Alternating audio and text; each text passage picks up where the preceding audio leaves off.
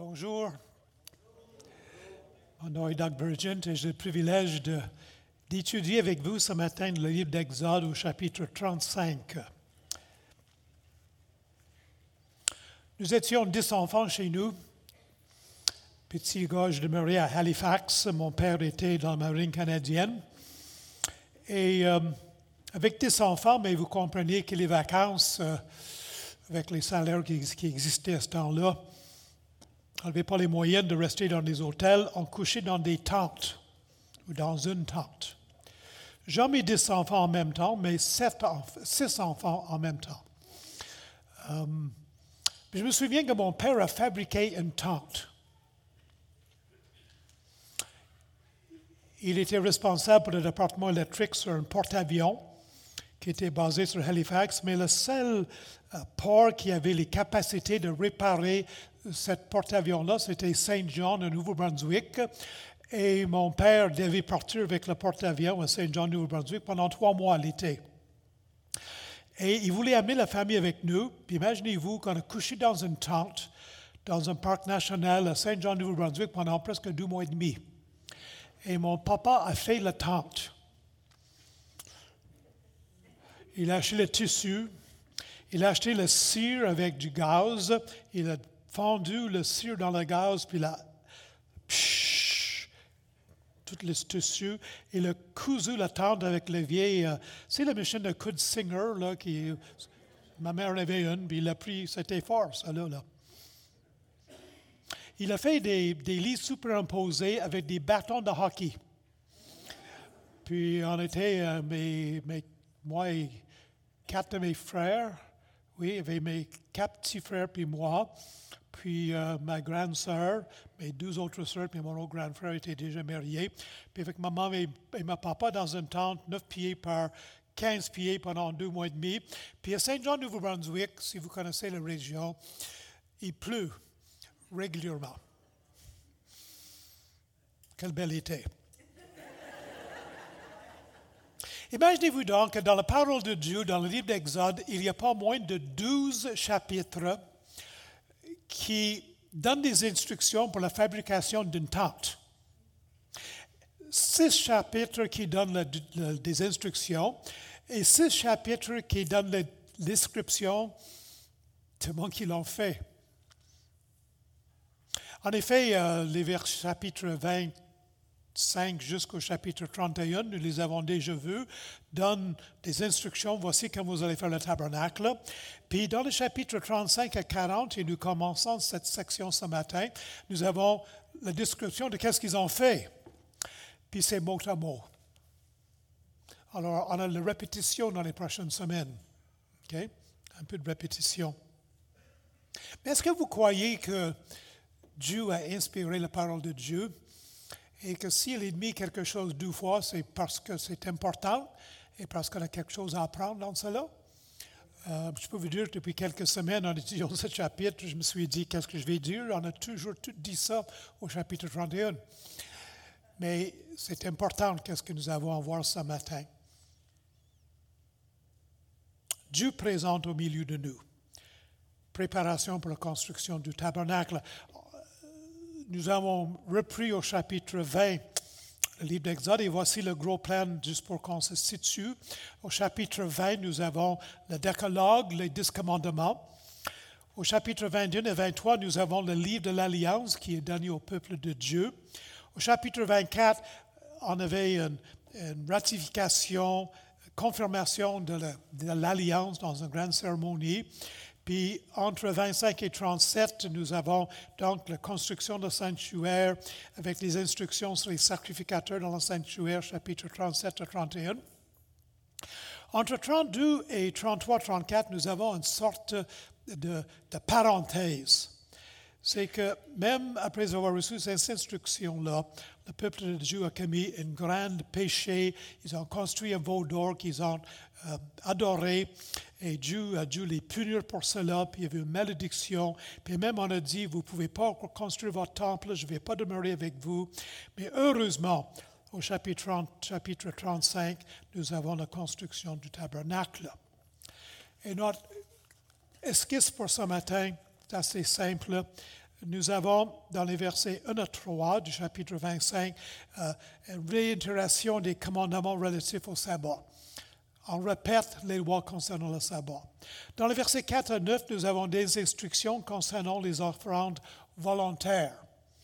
Et dans les versets 19, 10 à 19, nous avons des instructions concernant les ouvriers qui étaient très habiles. Nous avons des ouvriers très habiles dans cette église. J'ai travaillé avec, certaines, de ces personnes-là, là, sur la couverture, vous vous souvenez les gars, et là-bas sur le garage. Alors euh, oui, on a des gars habiles ici, beaucoup plus habiles que moi. Il y en avait à cette époque-là aussi. Dans les versets 20 et 29, le peuple apporte des contributions volontaires. Puis dans les versets 30 à 35, nous avons l'établissement de deux grands hommes pour diriger les travaux. Et nous allons regarder les applications. En introduction, j'aimerais qu'on se situe bien comme il faut dans le contexte ici. Au chapitre 32, et pas au chapitre 2, les Israélites avaient gravement péché en fabriquant un veau d'or pour l'adorer. Ça, ils avaient pris à faire ça en Égypte. Hein.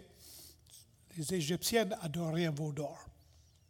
Dieu les avait jugés en menaçant de ne plus demeurer parmi eux et de ne plus les accompagner. Vous êtes tellement méchants, vous avez le cou raide. Moi, j'ai souvent le cou raide, mais je pense, j'espère que ce n'est pas dans le sens de, péché. Hein. Euh, puis Dieu dit, si je monte avec vous, je, vais être obligé de vous détruire. Je ne peux pas vous accompagner.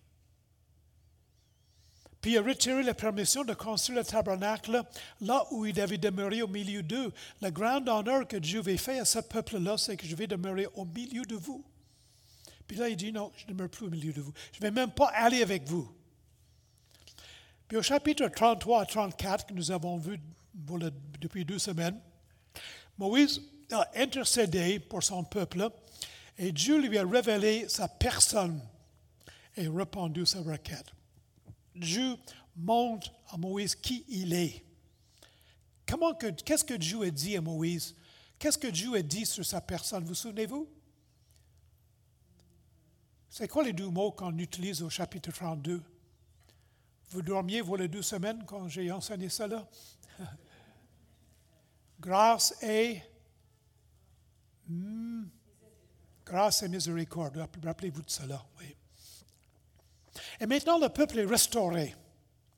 Et Dieu ne les a pas rejetés de son alliance, puis il va continuer à demeurer parmi eux, puis il va les accompagner. Puis la permission de construire le tabernacle est renouvelée. Et ça nous amène au chapitre 35. Et ça commence avec une réitération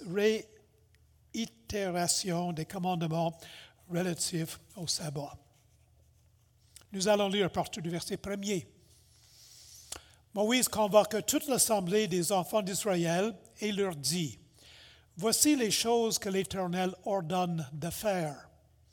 On travaillera six jours, mais le septième jour sera pour vous une chose sainte. C'est le sabbat, le jour du repos, consacré à l'Éternel. Celui qui fera quelques ouvrages ce jour-là sera puni de mort. Vous ne lumerez point de feu dans aucune de vos demeures le jour du sabbat.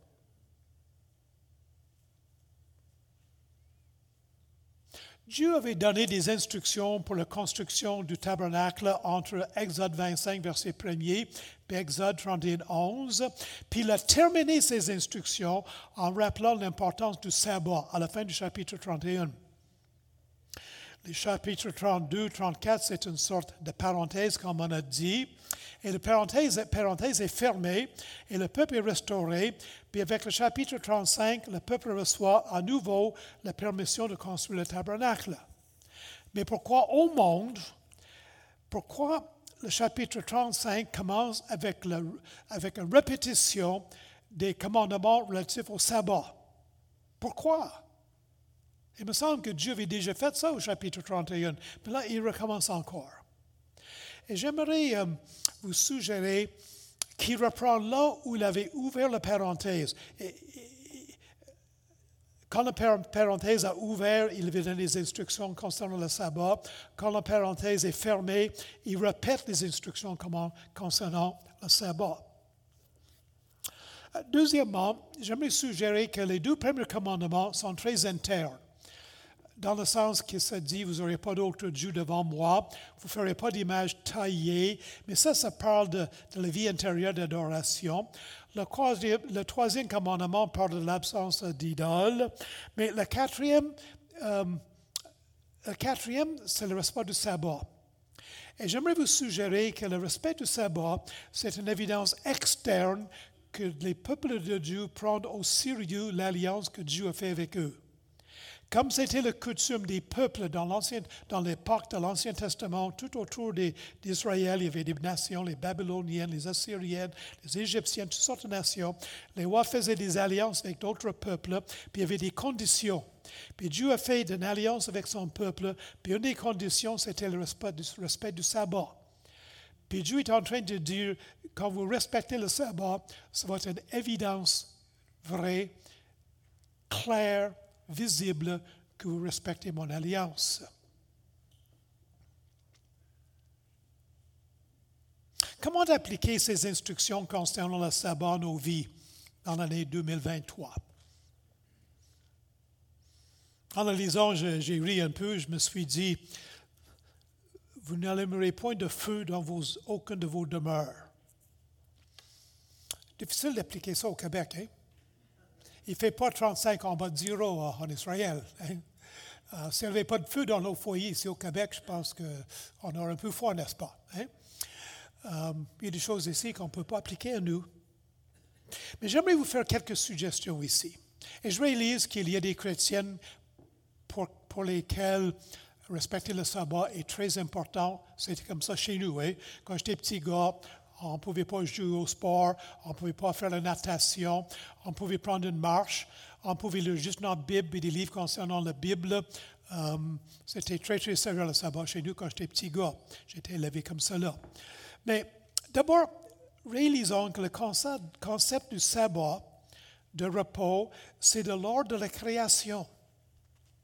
Dieu s'est reposé le septième jour.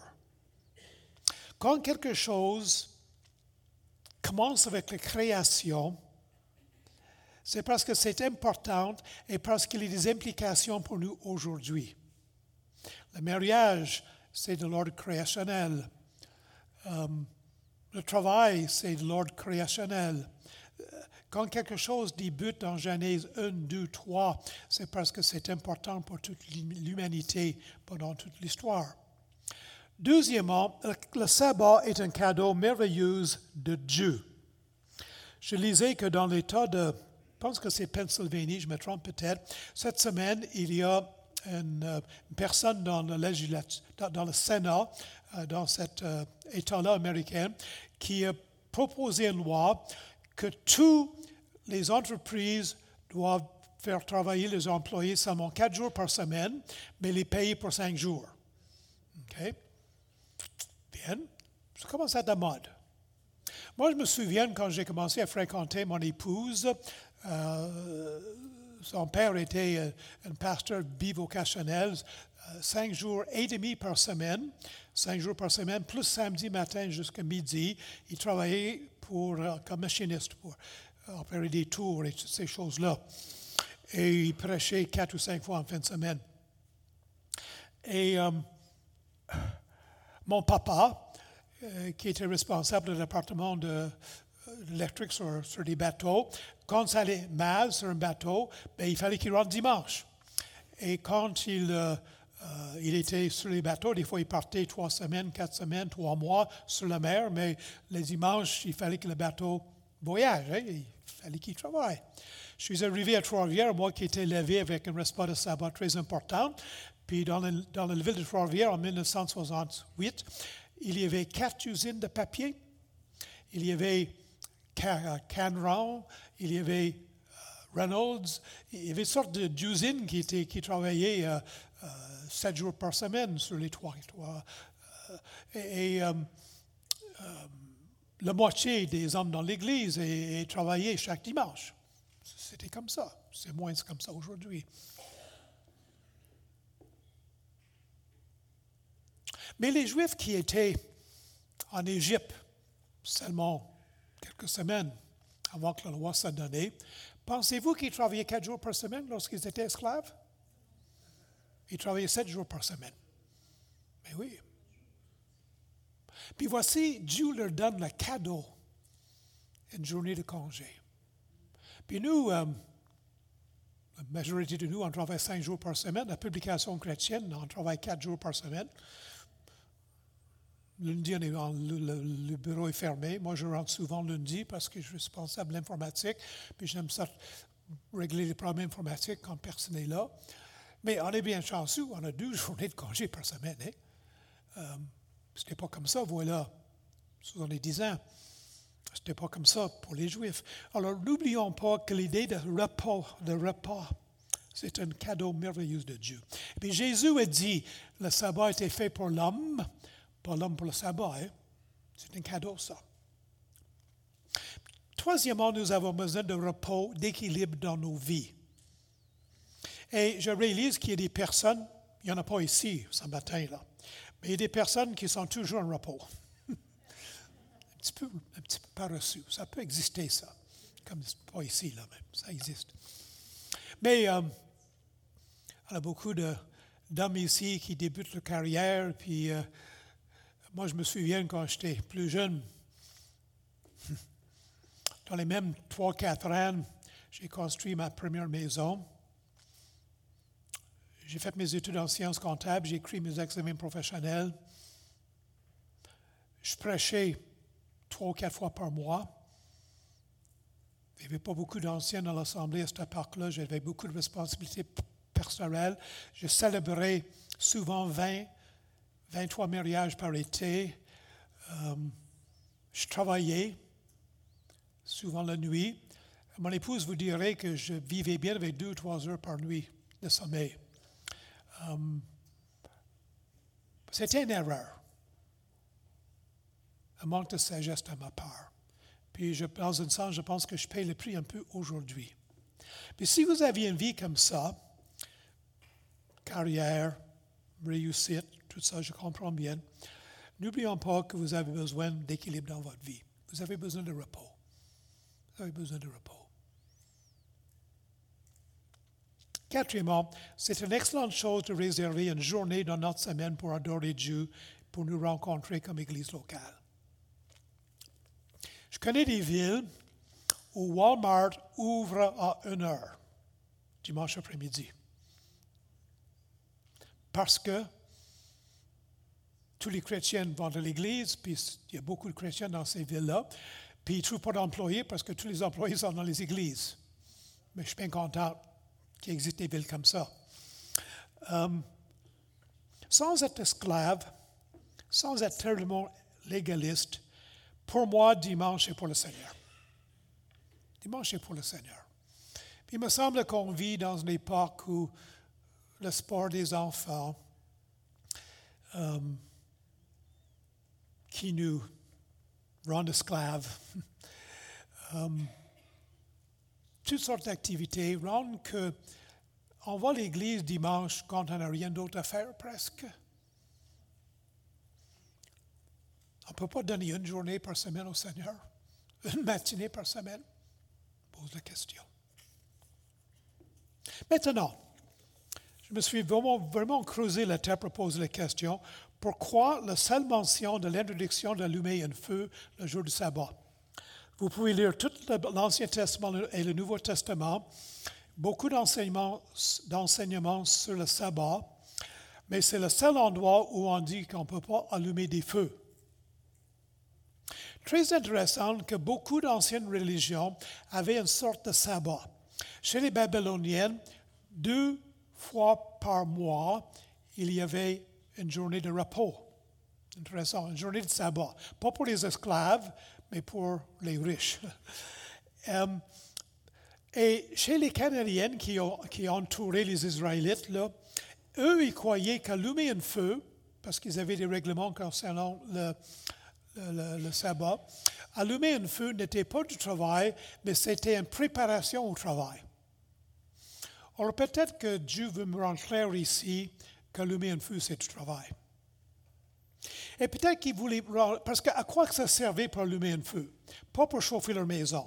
Moi, j'ai un, moi, j'ai un système biénergie, j'ai une thermopompe, puis j'ai une fournaise à l'huile. Et euh, je suis content quand il fait 35 sous zéro que ma fournaise d'huile marche.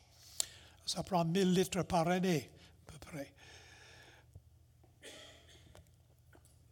Pour les Israélites, allumer un feu dans le désert, ça pouvait servir pour fondre les reins puis l'or qui servait pour la construction du tabernacle. Et peut-être que Dieu est en train de dire, oui, travaillez pour construire le tabernacle, mais le jour de sabbat, vous ne le faites pas. C'est peut-être pour ça. Mais il y a une autre chose. Mais j'ai écrit ceci pour ne pas préparer les repas, protéger les femmes, donner donner aussi du repos aux femmes. Ai avec un homme de Dieu à, à, Montréal que je connais bien, un bon ami, sur ce passage-là.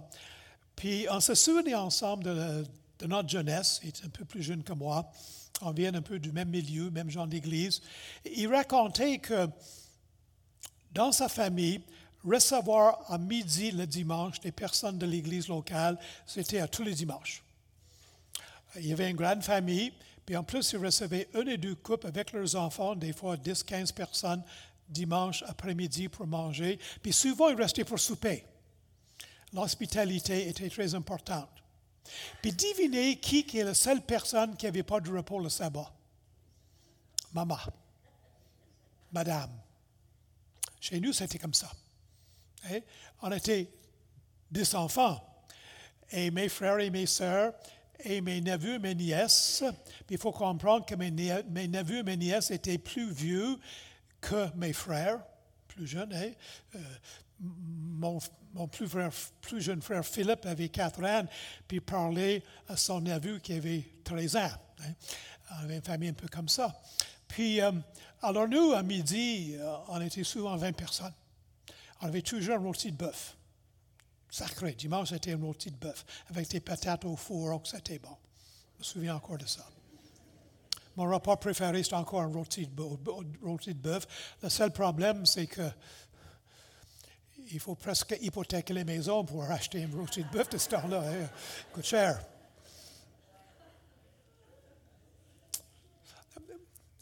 Je suis étonné parce qu'aujourd'hui, on dit la Bible est contre les femmes. J'avais une sœur qui était croyante, elle disait l'apôtre Paul n'aimait pas les femmes, il était misogyne. Euh, moi, je suis étonné dans le livre des Actes. Eric nous en a parlé un peu dans le chapitre 22, 23, je ne sais pas, euh, comment les lois données par Dieu traitaient les femmes avec respect, avec honneur, puis les donner une place importante, puis les protéger. Ce qui n'était pas caractéristique des lois des autres nations autour. Et euh, deux fois dans ce chapitre, trois fois même, je pense qu'on va voir comment les femmes sont honorées. Puis moi, je crois ici que Dieu dit, vous ne ferez pas de, de, feu pour préparer vos repas dimanche. Vous allez préparer, préparer samedi et vous allez manger dimanche, fois peut-être, pour que les femmes aussi puissent avoir du repos. Du repas, excuse. Non, du, du repas. Les deux, repas et repos. Ce n'est pas la première fois qu'on voit ça. Quand le peuple de Dieu vivait de la manne qui descendait du ciel tous les jours, mais pas dimanche, on lui disait préparez la manne samedi soir pour le manger dimanche. Protection des femmes pour que les femmes puissent aussi avoir du repos. Monsieur, euh, vous êtes leader dans votre foyer. Dieu vous a donné cette responsabilité-là. J'espère que vous vous arrangez pour que votre épouse et du repos de temps en temps. C'est une responsabilité. Deuxièmement, instruction concernant les offrandes volontaires. Je lis à partir du verset 4. Moïse parla à toute l'assemblée des enfants d'Israël et dit, Voici ce que l'Éternel a ordonné. Prenez sur ce que vous appartienne une offrande pour l'Éternel. Tout homme dont le cœur est bien disposé apportera en offrande à l'Éternel de l'or, de l'argent et de l'airain. Des étoffes teintes en bleu, en pourpre, en cramoisi, du fin lin et du poil de chèvre, des peaux de bélier teintes en rouge et des peaux de dauphin, du bois d'acacia, de l'huile pour le chandelier, des aromates pour l'huile d'onction et pour le parfum odoriféant, des pierres d'onyx et d'autres pierres pour la garniture de l'éphode et du pectoral. Remarquez ici, ça, on a déjà vu ces choses-là dans les autres chapitres. Je ne vais pas passer beaucoup de temps sur cela. Mais remarquez ici quelques expressions. Cœur bien disposé. Offrande volontaire. Extraordinaire. Euh,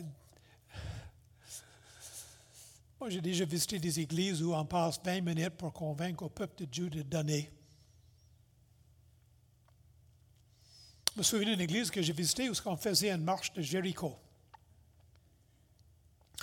Il y avait deux diacres assis en avant de l'église, une table avec une chose pour l'offrande.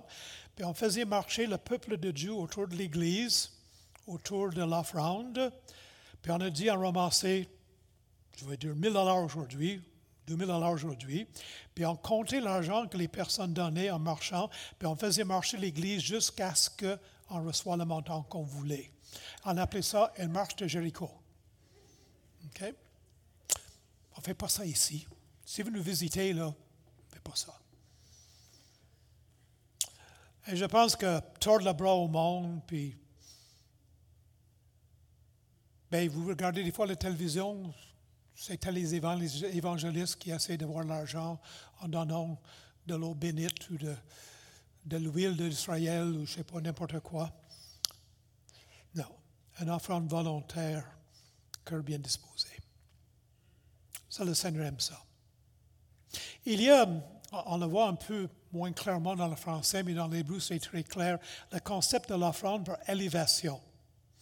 Euh, certaines offrandes qu'on amenait au Seigneur, il fallait les mettre dans l'air et faire ça avec l'offrande. On ne fait pas ça, nous, avec nos offrandes. Là. Euh, Jésus a dit euh, Qu'est-ce que votre main gauche ne sache pas qu'est-ce que votre main droite fait hein? On donne en privé. Mais cette, idée d'une offrande par élévation, c'est une offrande solennelle, très spéciale, présentée directement à Dieu. Et c'est le langage qui est utilisé au verset 24 dans ce passage pour décrire ces offrandes, des offrandes solennelles spéciales présentées à Dieu. Et nos offrandes, chers amis, on donne à l'Église, on donne à l'œuvre de Dieu, mais on donne à Dieu. Puis Dieu est généreux.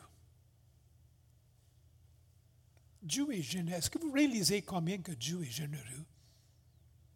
Regarde le monde dans lequel on vit. Savez-vous combien des fermes au Québec ne sont plus travaillées?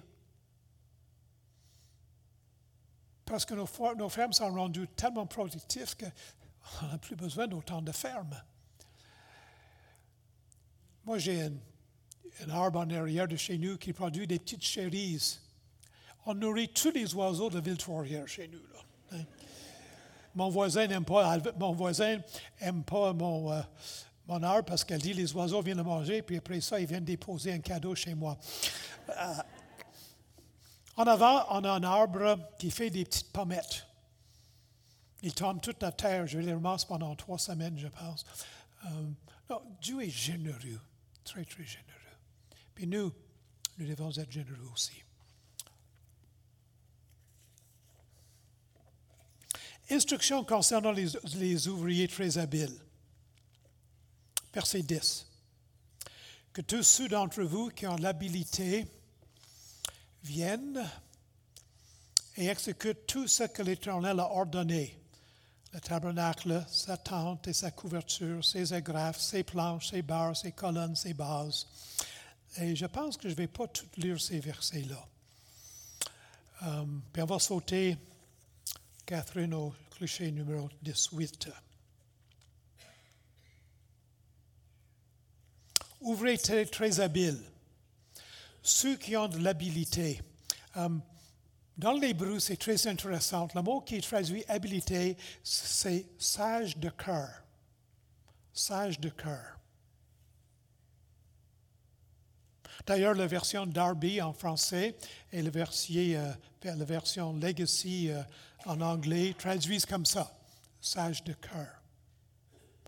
Euh, extraordinaire que les personnes qui sont habiles sont appelées des personnes sages de cœur. Remarquez au verset 25, les femmes aussi. Je vais le lire. Au verset 25, je ne l'ai pas lu, on va le lire. Toutes les femmes qui avaient de l'habilité, sages de cœur, filèrent de leurs mains. Euh, extraordinaire ici que si vous étiez dans une culture babylonienne ou égyptienne, on prendrait pour acquis que les femmes travaillaient, c'était leur job, puis on parlerait des hommes seulement. Ne parle pas souvent des femmes dans, cette littérature-là. Mais ici, Dieu prend le temps pour valoriser aussi le travail des femmes. Que personne ne vous convainque que la Bible est misogyne, que la Bible méprise les femmes. D'ailleurs, j'aimerais vous poser une question. En quelle culture dans quel pays impacté par une religion quelconque est-ce que les femmes sont mieux traitées? Pensez aux, religions de ce monde. Je ne vais pas en nommer, là. Mais savez-vous qu'il y a un pays dans lequel on, avait depuis des années l'habitude de brûler la veuve avec le corps du mari vivante?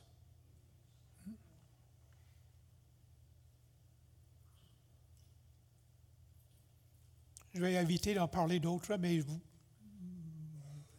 vous, savez à quoi je viens. Alors, chers amis, les femmes ont toujours, pas toujours été bien traitées, même dans notre société québécoise. Moi, je me souviens quand je suis arrivé à Trois-Rivières, on a donné un cadeau à une femme qui a eu son 25e enfant dans la ville de Trois-Rivières. Il y avait quelques fausses couches là-dedans, là, mais euh, euh, puis je me suis dit, cette pauvre femme-là. Euh, dans le temps que le curé visitait les maisons, un an après la naissance du dernier baby pour dire euh, Qu'est-ce que vous attendez? Est-ce qu'il y en a qui sont assez vieux et vieilles pour se souvenir de ça? Euh, Mais il reste que dans notre culture, je pense que le christianisme a toujours élevé les femmes honorer les femmes. Puis quand on ne l'a pas fait, c'est parce qu'on n'a pas oublié la parole de Dieu. Que personne, je le répète là, que personne ne vous convainque que la Bible est misogyne, qu'on méprise les femmes. Dans Romains chapitre 15 et 16, il y a une liste des couvriers, co-ouvriers de Paul. Une longue liste des co-ouvriers de Paul. Plus que la moitié, c'est des femmes. Plus que la moitié. La Bible honore les femmes. Dans notre société, on n'a pas assez honoré les métiers. J'ose dire qu'on a un paquet d'universitaires qui n'est pas capable de trouver un plombier ou un menuisier ou une électricienne ou une mécanicienne. Euh, on veut bien qu'on ait tous des autos électriques, mais chers amis, euh, essayez de trouver une mécanicienne pour un auto électrique. Um, et um, la société a changé. Quand je suis arrivé, je me souviens quand je suis arrivé dans centre du Cap en 1968, on était deux personnes avec l'éducation post-secondaire. Deux. Okay? Euh, aujourd'hui, à peu près tout le monde est à l'université. Puis, je suis pour l'éducation, je suis un étudiant professionnel. Hein. Mais, euh, chers amis, euh, comme société, on doit honorer les techniciens, les hommes habiles, et remarquer que ces personnes sont appelées sages de cœur. Et la sagesse, c'est le peuple de Dieu dans l'Ancien Testament. Ce n'est pas seulement bien parler, c'est de savoir vivre, savoir appliquer sa sagesse. Remarquez, l'ordre ici, c'est très intéressant. L'ordre euh, des instructions ici, on commence avec l'attente. Puis après ça, l'arche de l'alliance.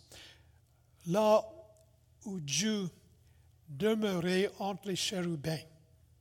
Puis après ça, on sort de la place plus sainte, puis dans la place seulement sainte, où est la table pour les pains de proposition, le chandelier, l'hôtel des parfums. Puis après ça, on sort dans le cour extérieur, euh, l'hôtel des holocaustes, la clôture extérieure, enfin. Puis dans, dans l'image que je vous montrerai maintenant, vous pouvez voir qu'on a, qu'on a commencé là où Dieu demeurait, puis on sort, puis on s'éloigne de, on s'éloigne de la présence de Dieu un peu. Vous comprenez là? Et ça nous amène, je pense, à comprendre que l'idée ici, très importante dans ce passage, c'est la présence de Dieu parmi son peuple. Moi, j'ai un papier ici que j'ai probablement perdu. C'est pas grave. La grande idée dans les versets 35 à 40, dans les chapitres 35 et 40 à 40, nous allons voir dans les prochaines semaines, c'est que Dieu est présent parmi son peuple.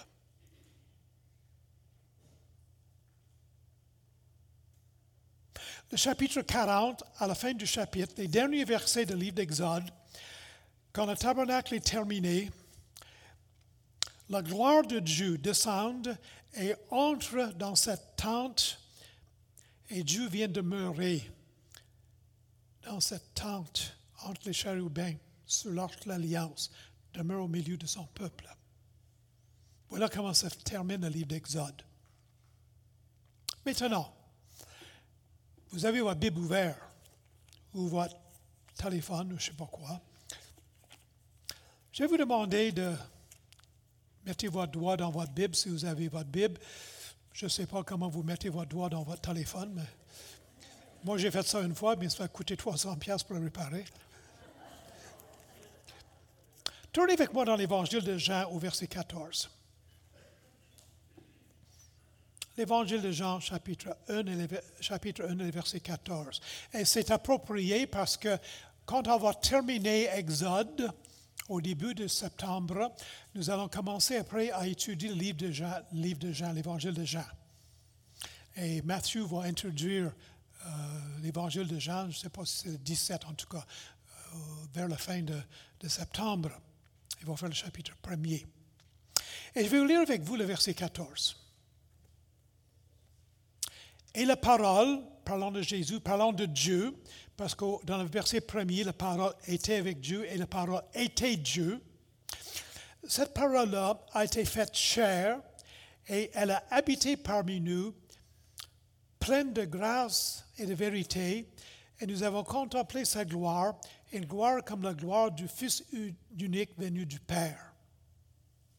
Cette expression, et elle a habité parmi nous, c'est un mot très, très intéressant dans l'original, euh, c'est le mot skene, qui est le mot tente.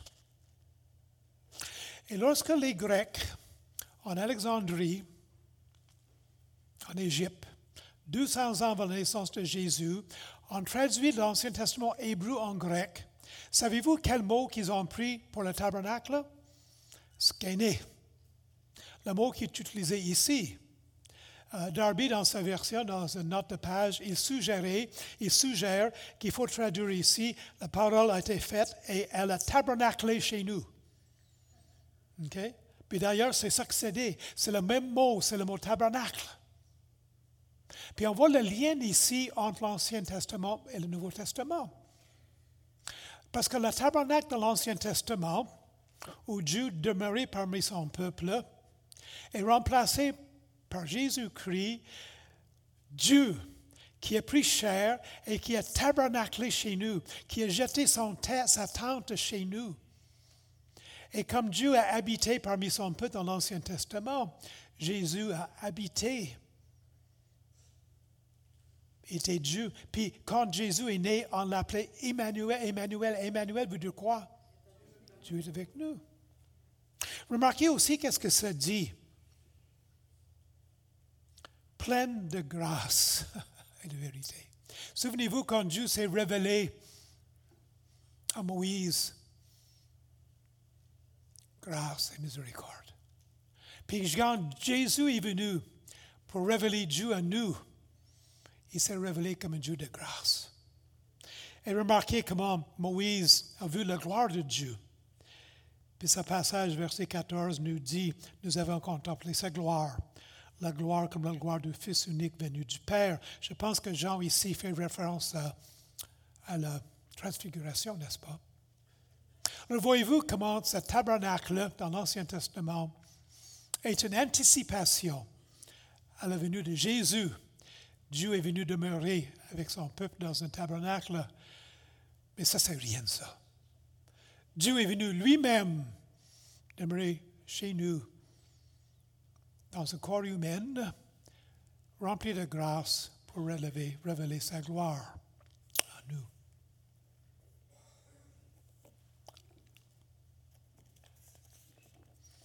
Quatrièmement, le peuple apporte des contributions volontaires. Toute l'assemblée des enfants d'Israël sortit de la présence de Moïse au verset 20. Tous ceux qui furent entraînés par le cœur, animés de bonne volonté, vinrent et apportèrent une offrande à l'Éternel pour l'œuvre de sa tente d'assignation, pour tout son service et pour les vêtements sacrés.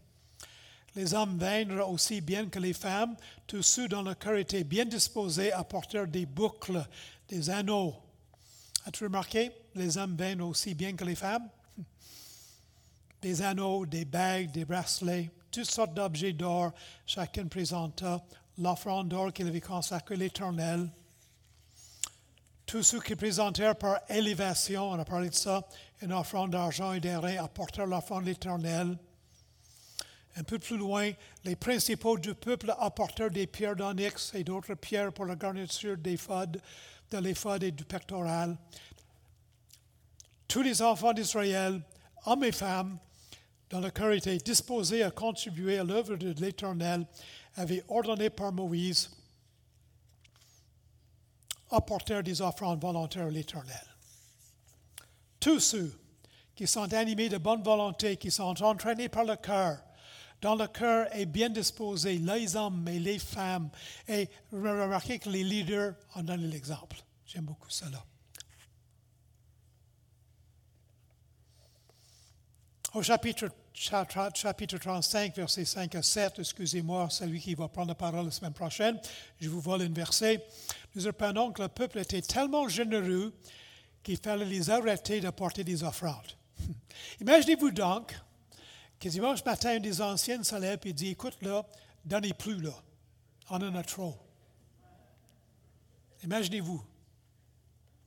J'ai regardé dans le bulletin ce matin.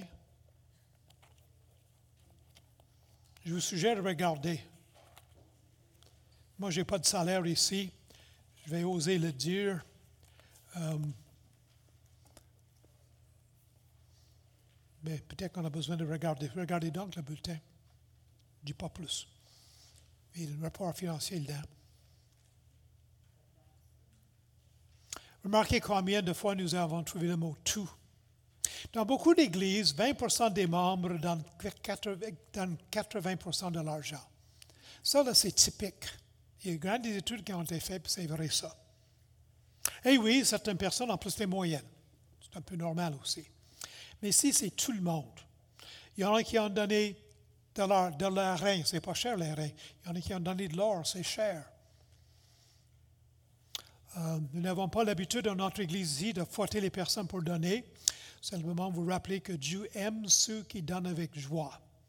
Ceux qui donnent généreusement ont été bénis. Moi, je peux vous dire, de mon expérience personnelle, on ne peut pas donner plus que Dieu. On ne peut pas être plus généreux que Dieu l'est. Cinquièmement, l'établissement de Beth-Salil et Oholiab. Je ne vais plus essayer de prononcer leur nom.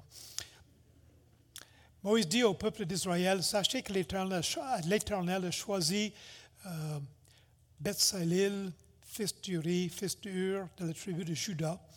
Il est rempli de l'Esprit de Dieu, de sagesse, d'intelligence et de savoir pour toutes sortes d'ouvrages. Rempli de l'Esprit de Dieu, de sagesse, d'intelligence. Pourquoi? Pour prêcher? Non. Vous êtes un gars de métier? C'est honorable, ça. Vous êtes jeune homme qui cherchez quoi faire? C'est honorable métier.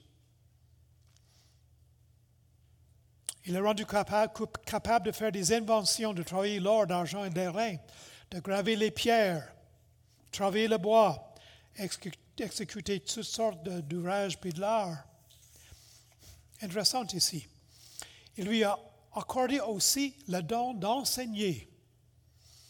De même qu'Oliab, fils d'Assisamak de la tribu de Dan. Il les a remplis d'intelligence pour exécuter tous les ouvrages de sculpture et d'art, pour broder et tisser les étoffes teintes en bleu, en pourpre, en cramoisi, et le fin lin pour faire toute espèce de travaux et d'inventions.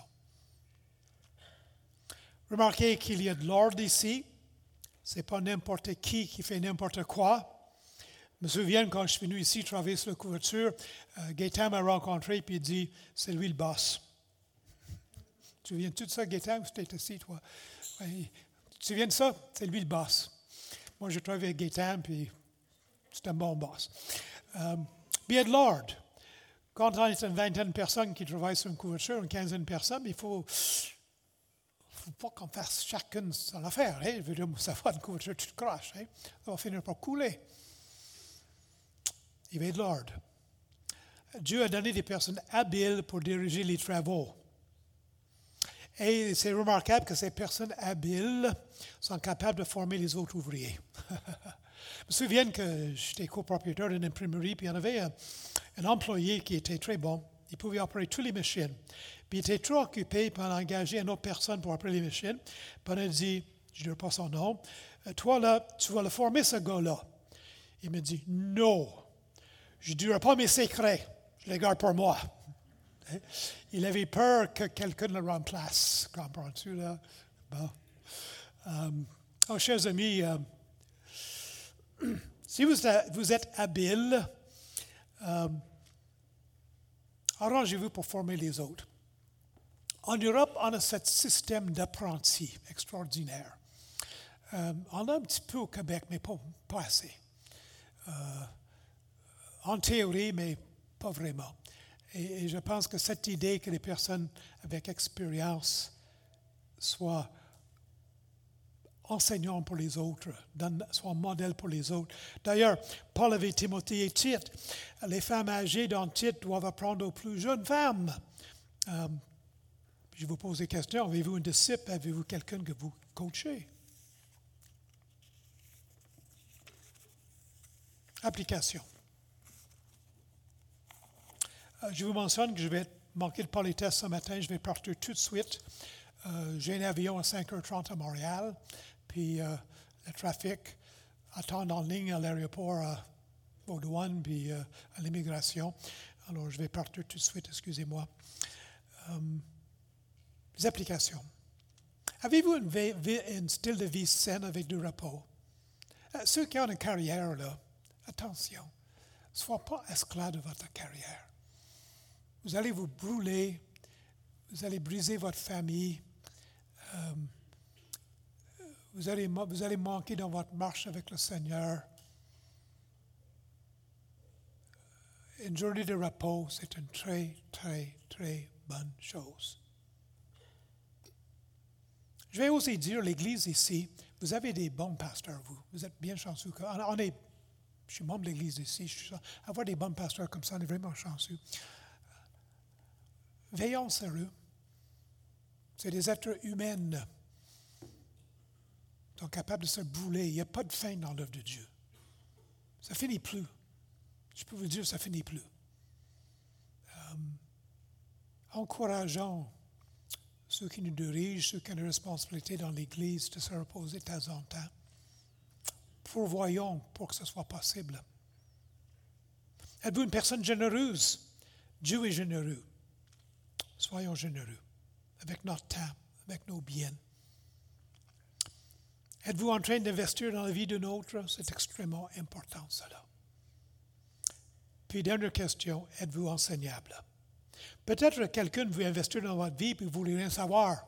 J'ai rien à apprendre, je sais tout. Puis rappelons-nous, L'œuvre que nous faisons pour Dieu doit être marquée par l'excellence. L'excellence. Il y a bien des années, j'ai été dans une église. J'ai vu un jeune homme qui se levait pour prêcher.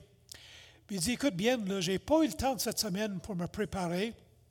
Mais c'est pour le Seigneur.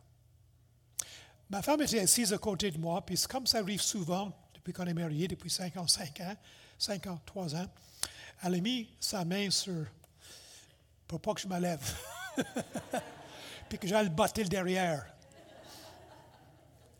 Si c'est pour le Seigneur, tu te prépares, s'il vous plaît. Hein? Si c'est pour le Seigneur, ce n'est pas une raison de la faire à moitié. Hein? C'est pour le Seigneur, c'est l'excellence. Lorsqu'ils ont fait le tabernacle, c'était excellent. Ils ont pris d'excellents ouvriers très habiles pour surveiller les travaux, pour former les autres. Excellence. Oh, l'œuvre de Dieu est faite par excellence. Vous avez une responsabilité avec des jeunes, l'école du dimanche, une responsabilité quelconque dans l'Église. Tout ce que vous aviez à faire pour le Seigneur, faites-le avec excellence. Nous prions. Père Seigneur, nous, nous courbons devant toi. Merci que tu es un Dieu marqué par la générosité. Envoie les fleurs, les arbres, la merveilleuse création que tu as faite, puis envoie ta générosité. Ta générosité parce que tu nous as donné le meilleur du ciel, tu nous as donné Jésus comme sauveur. Ta générosité envers nous ici au Québec, on vit tellement bien. Merci Seigneur.